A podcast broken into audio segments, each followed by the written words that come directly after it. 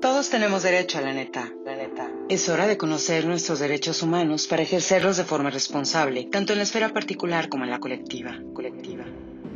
En este espacio, expertos y ciudadanos dialogaremos a fin de tener las herramientas que necesitamos para construir el México que es posible, el México que todos soñamos. Es hora de ejercer ciudadanía para construir Estado. Es hora de que hablemos de nuestros derechos. Es hora de que hablemos derecho. Hablemos derecho.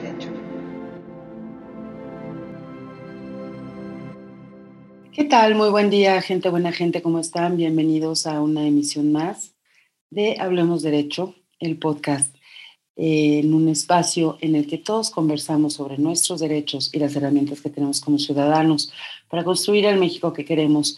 Y el día de hoy en particular tenemos un invitado por demás interesante con un tema además trascendental. Ya en otras ocasiones hemos hablado sobre el derecho a la información, la importancia de la prensa libre, de este em, derecho que se ejerce precisamente a través de quienes nos allegan de los elementos necesarios mediante los diversos medios de comunicación para que nosotros podamos generar conclusiones informadas. Y em, el día de hoy, dentro de, este derecho a la información, estaremos tocando un punto trascendental el día de hoy dentro del análisis de los acontecimientos en México, que es el periodismo de opinión.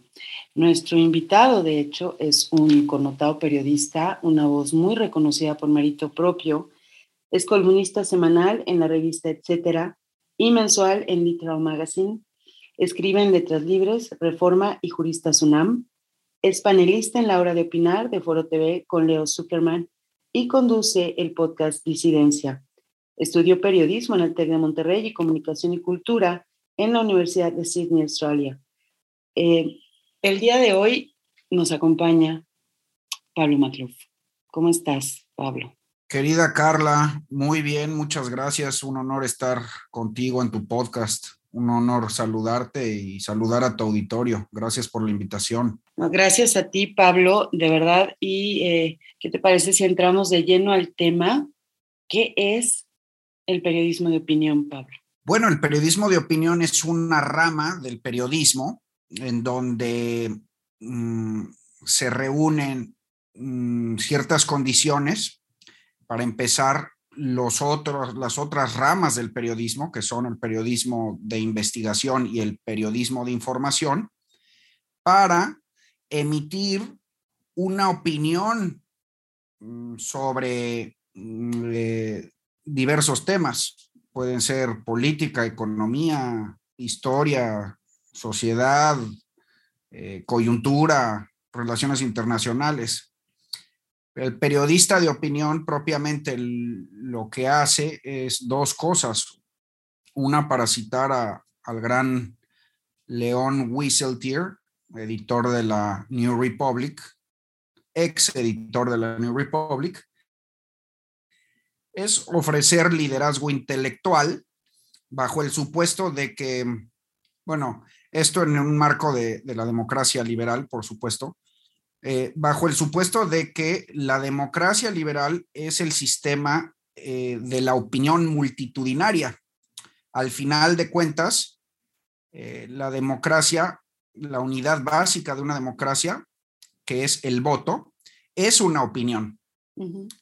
Entonces, el periodista de opinión, de alguna manera, eh, es, es, un, líder de esa opinión. Eh, ofrece liderazgo precisamente mm, para consolidar, para fortalecer, para defender eh, los principios de, de, esa democracia liberal.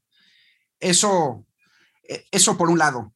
Y la segunda es un periodista de opinión es un traductor de realidades complejas a realidades simples, ¿sí?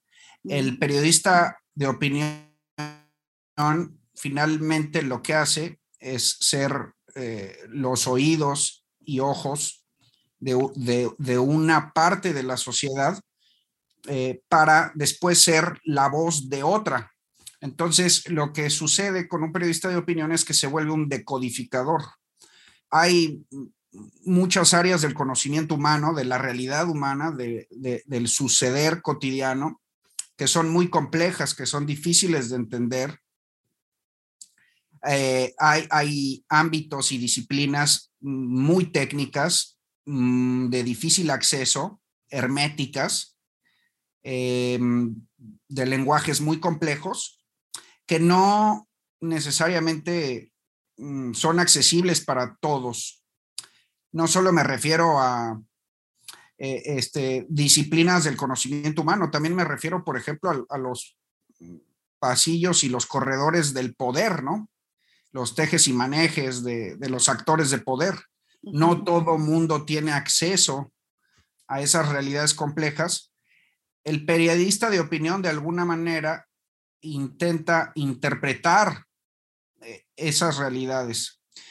Y por eso te digo que eh, el periodista de opinión combina y utiliza las herramientas de las otras ramas del periodismo, el periodismo informativo y el periodismo eh, de investigación. Eh, una vez con esos elementos, hay un, se forma un criterio y da, ofrece una interpretación de los hechos para las audiencias. Esto que mencionas, eh, si te parece, vamos a bajarlo en unos términos más sencillos. En México, últimamente escuchamos todos los días, ya casi como una realidad cotidiana, junto con nuestras mujeres desaparecidas o asesinadas, a periodistas que también son asesinados. Se habla que México es el país que no está en una situación de guerra más peligroso para ejercer el periodismo.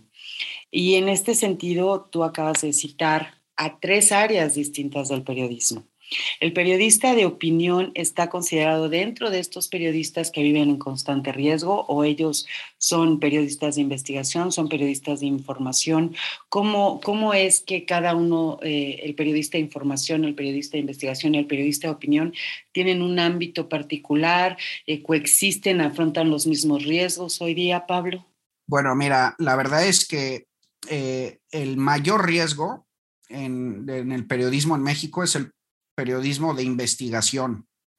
Es el periodismo de investigación, sobre todo relacionado al narcotráfico, al crimen organizado eh, y al poder político, sobre todo local y estatal. Esos son los periodistas que, más vulnerables, ¿sí?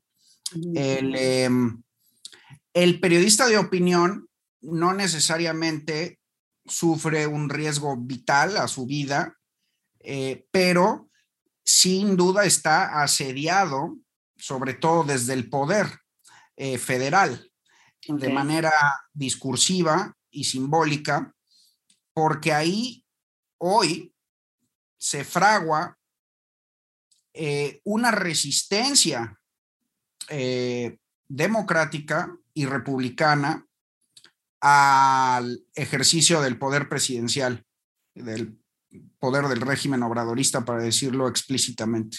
E, en este sentido, por ejemplo, podríamos citar el caso de Denise Dresser, que es compañera tuya también en Foro TV en algunas ocasiones con Leo Zuckerman, y que ha sido, por ejemplo, señalada abiertamente en la mañanera a través de sus opiniones en cierta red social, como es Twitter, por ejemplo. Sí, sí, sí, exactamente, ¿no? O sea, Denise no la van a asesinar en la Sierra de Guerrero, ¿no? Eh, pero eso no quita que mm, habitualmente, sistemáticamente, eh, sea mm, desacreditada, mm, asediada, eh, hostigada por el poder presidencial.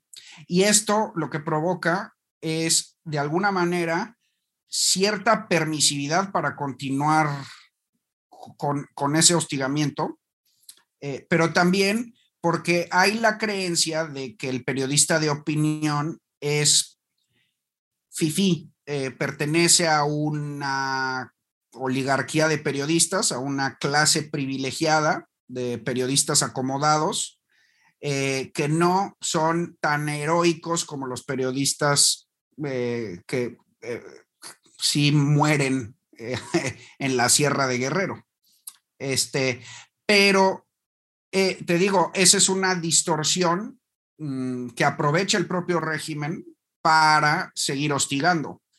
Pero además, además de que sí hay periodistas de, opinión que son hostigados con consecuencias graves, ¿no? Em, en, buena medida, eh, Carlos Loret de Mola, que, que también es periodista de investigación, y, y, son esas las investigaciones que más han incomodado al régimen, pero que también es periodista de opinión. O, por ejemplo, Héctor de Mauleón, ¿no? Eh, columnista y articulista, también le entra el periodismo de investigación. Y ha sufrido varios, varias amenazas bastante preocupantes, ¿no? De hecho, por ese periodismo de investigación que realiza y que posteriormente vacía en sus columnas del Universal. Exactamente, ¿no? Este, es que al periodista de opinión no necesariamente, precisamente como no está em, en riesgo su vida, también por su estilo de vida, por el, em, la red de protección ¿no? Eh, geográfica, institucional que tiene, eh, mientras no lo puedas callar, eh, acabando con su vida, pues el recurso inmediato es más bien la desacreditación, o sea... El, y su capital eh, de trabajo es su credibilidad y es precisamente en lo que lo atacan. Y eso también lo hemos visto incluso con quienes en algún punto estuvieron eh, muy, muy allegados al titular del Ejecutivo de la actual administración, el presidente López Obrador, como lo fue el caso de la misma Carmen Aristegui, ¿no? que también ya ha sido señalada y que en su momento también realiza un periodismo de investigación y un periodismo de opinión, si es que vamos entendiendo bien el tema, querido Pablo. Así es, así es. O sea, digamos que el, eh, el ejercicio autoritario del poder en contra de la prensa no es nuevo. Yo creo que sí se ha intensificado. Nunca eh, habíamos visto de manera abierta cínica, haciendo gala de ello al poder presidencial, pero sí tiene una larga historia. Este, ¿no? Eh, eh, y, y, no solo de historia reciente, estamos hablando de prácticamente toda la historia de México. En, México no ha habido propiamente una libertad de prensa. Lo empezó a verla cada vez más con la transición a la democracia eh, con la caída del régimen hegemónico prista. Ahí sí, para que veas, todos se cuadraban. Em, y en la eventual emancipación de todos estos actores y periodistas, empezó a ejercerse libremente el periodismo de opinión. ¿sí? Em, y, Incluso empezaron a surgir más estos programas de, de, conversación como en el que tú participas, ¿no? Por ejemplo, Foro TV y eh, no sé, recuerdo varios también en Canal 2 que en su momento fueron muy, muy importantes, o programas como Primer Plano. claro, eso, esos programas no existían eh, en, el viejo régimen. Los medios eran instrumentos al servicio del poder. Había discusiones, pero todo en un sistema de censura ambiental, ¿no? Lo que llamó Granados Chapa censura ambiental donde todos sabían hasta dónde llegar, este, pero no más allá. Con la transición a la democracia empezó la verdadera crítica. Esa crítica es la que ejerce el periodista de opinión. La crítica no la ejerce el periodista de información. El, periodista de información simplemente informa los hechos, ¿sí? Eh, es el que da la nota. El periodista de investigación es el que investiga, es el que se mete a las entrañas y divulga la información. Es el que tiene la obligación ética de presentar los hechos sin ejercer ninguna calificación sobre ellos, ¿no? Pero el periodista de opinión es el que le da contexto, el que le da una interpretación, el que le da una curaduría, el que Mm, ayuda a la sociedad a entender, a interpretar y a digerir esa información que proveen los periodistas de, información y de, investigación. Entonces el periodista de opinión sí se, volvió peligroso, ¿no? Em, pero la verdad es que en los gobiernos de la transición, los gobiernos democráticos, eh, pues hubo mm, más o menos mm, eh, este, libertad, ¿no? Una libertad inusitada en la historia de México.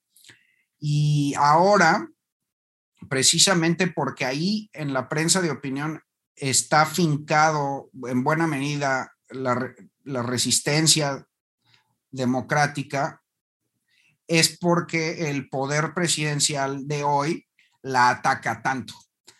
Eh, no con las consecuencias de un periodista, te digo, de investigación local en la sierra, pero sí con una embestida simbólica, sistemática.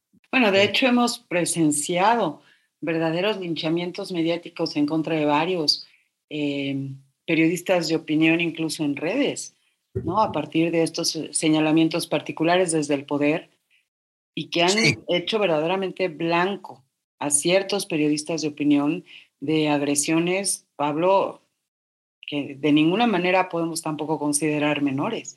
Si bien es ¿no? El periodista de, investigación, pues sí, está exponiendo el cuerpo literal en la zona de en el campo, pero lo que hemos visto, las agresiones que han sufrido también son eh, verdaderamente graves, Pablo. Está, en riesgo hoy, hoy, el periodismo de opinión en su totalidad.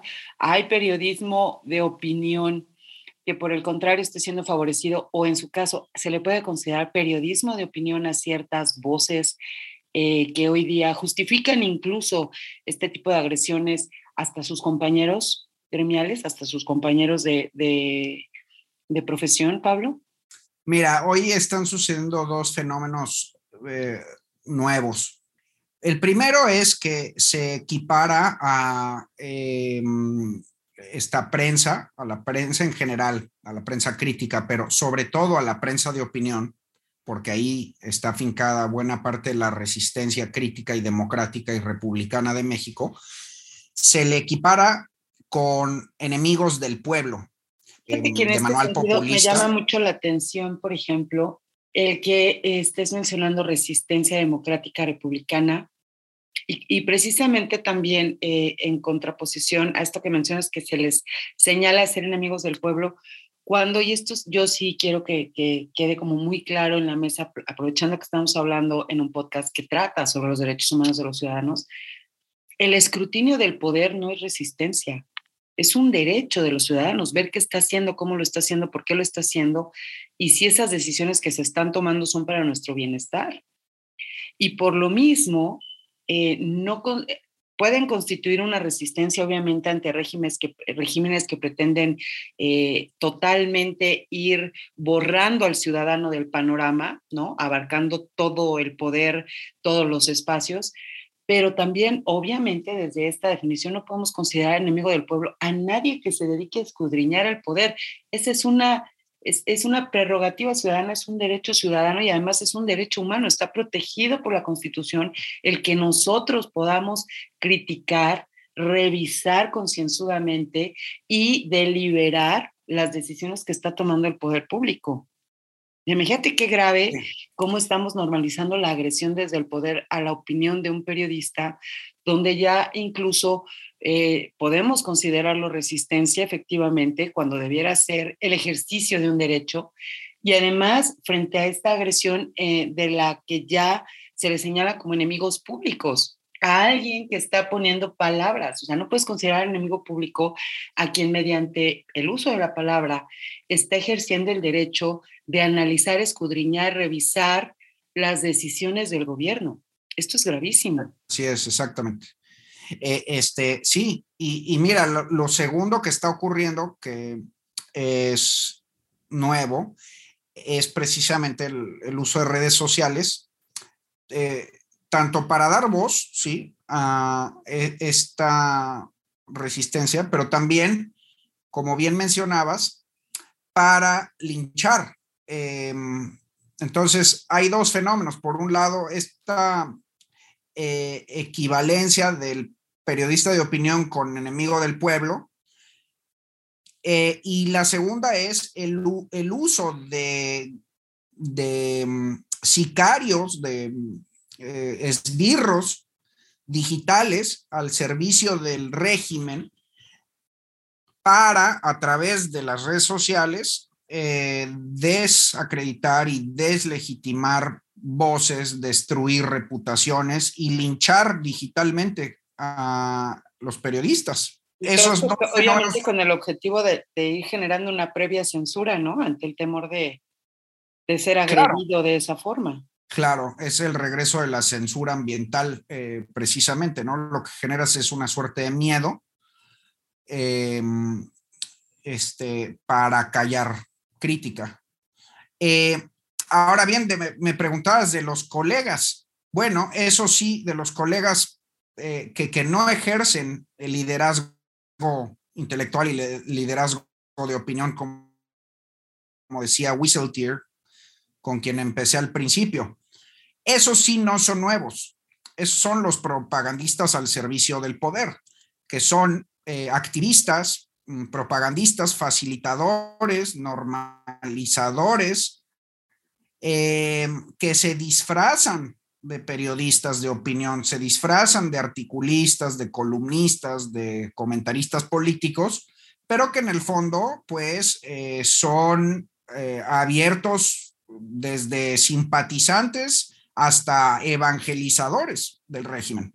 Y ese tipo de propaganda sí siempre ha existido en México. Yo nunca lo había visto al grado de hoy. Es decir, ni siquiera eh, en, los peores momentos del, régimen priista hegemónico había visto yo tal nivel de adulación, al menos no tal nivel de abyección, de, de, el más mínimo sentido de, dignidad este, periodística. o sea, de verdad que aquí estamos hablando eh, de las expresiones más extremas, pues de, eh, de mm, aduladores, de, una, de un culto a la personalidad. Este, ¿no? Y bueno, pues... Sobre todo, Pablo, fíjate que, esta, este tema lo traía yo a colación. En las famosas mañaneras, ¿no? Eh, personajes, eh, ya algunos bastante conocidos, me van a disculpar si los menciono directamente, como Lord Molecula, ¿no? Quien se conoce como Lord Molecula, que ya es obviamente de los que están, por ejemplo, entre una variedad que siempre están en primera fila y que hacen preguntas pues muy a propósito del tema precisamente para que el poder pueda justificar lo injustificable, ¿no? Y el día de hoy, además con esto de las redes sociales, tenemos una serie de youtubers, de tiktokeros, de... ¿Todos ellos pueden considerarse periodistas de opinión, Pablo? No, pues es lo que te digo, ¿no? Un periodista de opinión tiene la encomienda, ahora sí que para citar a Walter Lippmann, el gran padre del nuevo periodismo del siglo XX, eh, la gran encomienda de decir la verdad y deshonrar al diablo. Obviamente, en esta metáfora, el diablo es pues el poder, ¿no? Puede ser el poder empresarial, puede ser el poder político, el poder eclesiástico, pero es decir la verdad y deshonrar al diablo. Estos personajes hacen lo contrario esos personajes encubren al diablo. Eh, entonces, no, en mi opinión, no son periodistas, son propagandistas. Eh, y es muy importante decirlo. Ahora bien, eh, estos Lord Moléculas y demás, a mí no me preocupan tanto, porque son, son fáciles de advertir, es fácil de darse cuenta del, de, son payasos también, ¿no? Este, de alguna manera, sí, son fáciles de, desenmascarar y fáciles. Son muy obvias, muy obvias sus intenciones. Exactamente, ¿no? Sí, no, los peligrosos son los que le dan una textura de prestigio y de admisibilidad al régimen, que, que usan su propia reputación, aparentemente muy sólida, para, mm, para darle un aura de credibilidad al régimen. Eh, me refiero a gente como Sabina Berman, a Lorenzo Meyer, Cepeda Patterson, gente así que tuvo Gente que hace cuatro años pugnaba por un Estado no militarizado y que hoy justifican que los militares estén en todos lados dentro de la administración pública, ¿no? Jorge, eh, sí, Jorge Volpi, ¿no? Gente que tiene cierto prestigio intelectual, tiene credenciales, tiene credibilidad, tiene eh, una trayectoria, una carrera, admiración, este, bibliografía, y que sin embargo ha rendido todas sus facultades críticas al servicio del poder. Además, como bien dices, contradiciendo sus propias consignas, las luchas propias de años. Este, o sea, es de alguna manera el, el ejercicio de la deshonestidad intelectual. Exacto, la deshonestidad intelectual. Pero esos, esos, fíjate, esos sí son peligrosos porque aunque no tienen tampoco demasiada audiencia, en México nadie lee, eso, eso también lo podemos platicar, pero en México nadie lee, ¿no?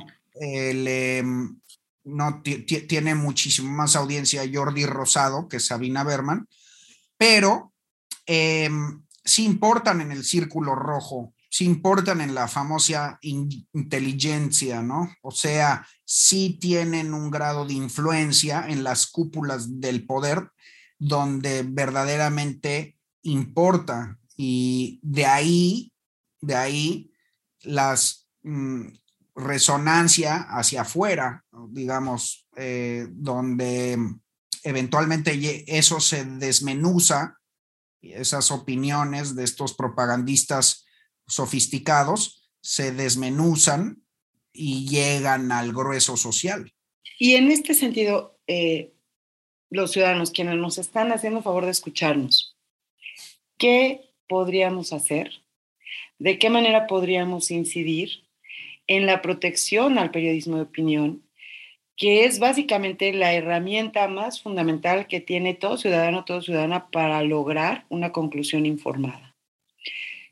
Eh, es decir, eh, parece a veces que estamos ahí impávidos observando cómo un periodista de opinión es colocado en el cadalso público de la mañanera, después presenciamos estos linchamientos y sin embargo, al atacar a un periodista de opinión, lo que están haciendo también es atacar a toda la sociedad, a la que en un momento se le está privando de una herramienta fundamental para el debate de los asuntos que nos interesan a todos. ¿De qué manera podríamos nosotros incidir en, esta situación, Pablo? Pues precisamente también para acompañar a nuestros periodistas de opinión, para que efectivamente eh, podamos tener dentro de un marco un poquito más claro de quién y de qué fuente estamos recibiendo esta información, inclusive para nuestro beneficio. Bueno, dos formas. Em, una directa y una indirecta por ponerlo de alguna manera.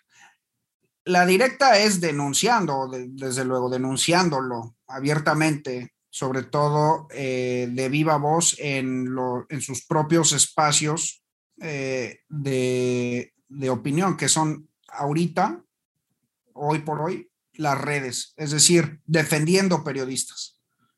La segunda, tal vez más importante y no tan obvia, es financiando, donando, ayudando. Uno de los grandes problemas del periodismo en México es la falta de dinero, aunque no lo creas. Eh, te decía, en México nadie lee. No, y además casi todo el mundo tenemos la idea de que la vida de un periodista es sofisticada, ¿no? Es este, y no, realmente no. Pues es que mira, en México no existen propiamente modelos sustentables de negocio de periodismo de opinión, ni de ningún periodismo. De hecho, menos aún de investigación, que es el periodismo más caro. El periodismo de, investigación es el más caro. Eh, pero no, esos negocios, contrario a lo que sucede en Estados Unidos o Europa, no son autosustentables, no se autofinancian, por ejemplo, con la venta de publicidad ni de em, suscripciones, ¿no? Ni de venta directa. Este, entonces, en México, desgraciadamente, los medios, por falta de lectores, se tienen que, dependen demasiado de la publicidad oficial. ¿Sí?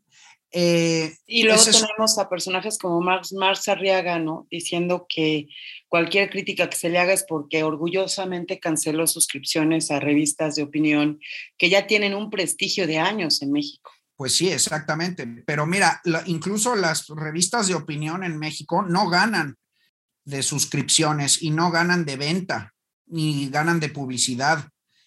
Ganan las, las revistas generalmente ganan de mecenazgos, de grandes empresarios caritativos que donan, eh, o bien de publicidad oficial. Y entonces eso, eso es muy perverso porque también sucede en la prensa, en, el periódico, quiero decir, ¿no? Eh, porque eso los ata eh, inevitablemente a la publicidad oficial al gobierno.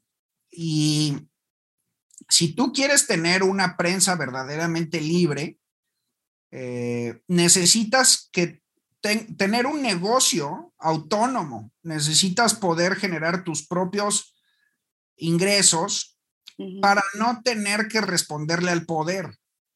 ¿Sí? Entonces, como, en, como en toda relación eh, desequilibrada donde hay dependencia de un lado, hay control del otro, ¿no? Eh, exactamente. Entonces, en México necesitamos establecer modelos de negocio eh, periodístico que puedan sustentarse en la venta de suscripciones, por un lado, y la venta de publicidad, sobre todo local. O sea, si hay medios que, ganan de grandes este, anunciantes, pero no tenemos lo que sucede en los medios locales europeos o estadounidenses, donde la señora de las donas se anuncia, por ejemplo, las mermeladas de la esquina. Necesitamos generar nuevos modelos de negocio eh, que den al periodismo ingresos libres, ¿sí? Eh, y, eso afortunadamente se, cada vez se puede más con Internet, cada vez surgen más páginas Internet presta muchas oportunidades para emanciparse del poder, desde luego, precisamente porque pues no se tiene que imprimir, ¿no? Eh, durante todo el siglo XX, el monopolio del, papel eh, de la imprenta, del papel de periódico, eh, lo tenía el propio gobierno, imagínate. el, PRI era, el PRI era el dueño del papel de Pipsa, Pipsa, la empresa, la paraestatal, era dueña del papel. Entonces te portabas mal y no imprimías, imagínate. Sí, claro. sí, entonces eso, e, e, eso ya no existe con Internet. Bueno, desde, desde antes ya no existía, pero ahora lo que tenemos que lograr, Carla, es modelos sustentables. Eh, tenemos, tú decías que tenemos la idea de que el periodista es sofisticado.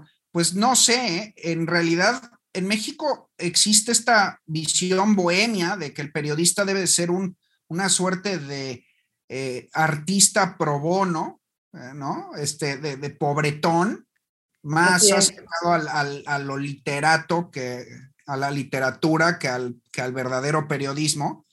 Cuando no, el periodismo es un negocio y tiene que ser un buen negocio y tienen que ganar bien los periodistas, tienen que ganar bien los medios porque entre menos ganan, más se corrompen y más dependientes de la teta gubernamental.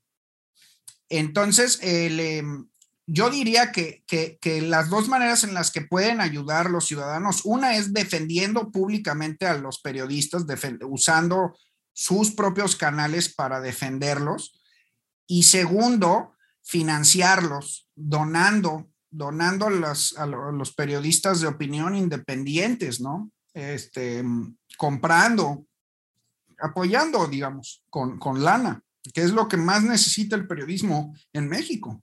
Claro, para mantenerse independiente. Pues eh, ahí lo tienen, queridos amigos. Em, defendamos nuestro derecho a la libertad, defendamos a nuestros periodistas de opinión. Parece que, una vez más, es el sentido de comunidad lo que puede seguir únicamente garantizando nuestra libertad y todos nuestros derechos. Los invito a em, seguir a Pablo en sus redes sociales. Pablo, ¿dónde, ¿cómo podemos encontrarte? Bueno, yo sobre todo soy tuitero, es la única red social que manejo y me pueden encontrar en arroba pablo-magluf. Em, también puede, bueno, tengo una página de internet donde una está. Una página fabulosa, además, de verdad la recomiendo ampliamente porque van a encontrar todo el material que produce Pablo y miren que Pablo es bastante prolífico. Entonces. Gracias, Carlita. Este, sí, fíjate, es pablomagluf.mx.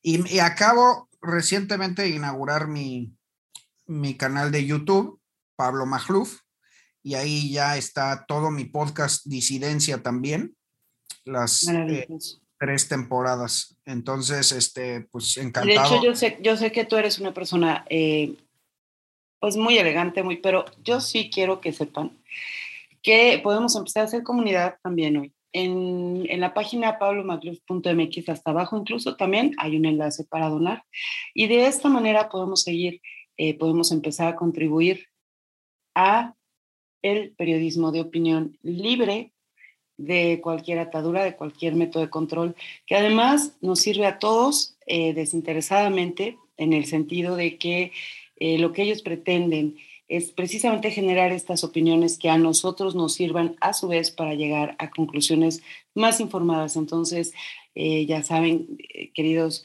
querida audiencia que nos hace el favor de acompañarnos el día de hoy, donemos, Vamos a proteger a nuestro periodismo de opinión. También eh, en otras ocasiones los he invitado a donar a asociaciones que realizan periodismo de investigación, pero nuestro periodismo de opinión es sumamente importante porque además hoy por hoy es quien está dando la cara por todos nosotros ante el poder en estos foros en los cuales se dicen las cosas tal y como son. Así que si queremos seguir hablando de derecho, pues vamos a fomentar este derecho protegiendo a nuestros periodistas y eh, desde el sentido de comunidad apoyándonos unos a otros. Donemos, ejerzamos esta cultura de colectividad que protege nuestros intereses, nuestros derechos, ayudándonos unos a otros. Pablo, querido, de verdad ha sido un placer eh, platicar contigo el día de hoy. Ha sido muy clara toda tu, tu eh, conversación, toda la charla. Te lo agradezco mucho, Pablo. No, hombre, Carla, al revés, gracias por invitarme. Yo encantado y cuando quieras, eh, cuenta conmigo y un saludo a tu audiencia. Pues muchísimas gracias, Pablo, y felicidades todo el éxito también en esa página nueva de YouTube, que seguramente es imperdible. Desde ya Muchas gracias, Pablo, por seguir conservando tu independencia, por ser siempre esta voz clara y una vez más por haber aceptado la invitación para venir a conversar con nosotros. Queridos, a todos les recuerdo que sigue allá afuera, pues en un grado menor, pero todavía eh, latente el riesgo de una eh, infección por COVID, mantengamos el uso de cubrebocas en espacios cerrados, los invito a seguir conservando la higiene de manos y los invito a que nos escuchen en el próximo episodio de Hablemos Derecho. Muy buenos días, gracias por escucharnos, gente buena gente. Hasta luego, Pablo. Adiós. Gracias, bye. Esto fue Hablemos Derecho, un espacio para ejercer ciudadanía que construya el México que queremos. Sigue a Carla Erika Ureña en Twitter arroba Carla Eurena A. En TikTok, arroba Hablemos Derecho 72. Instagram, arroba Carla Erika. Y en la página carlaericaurena.blog. Gracias por escuchar. Hablemos Derecho.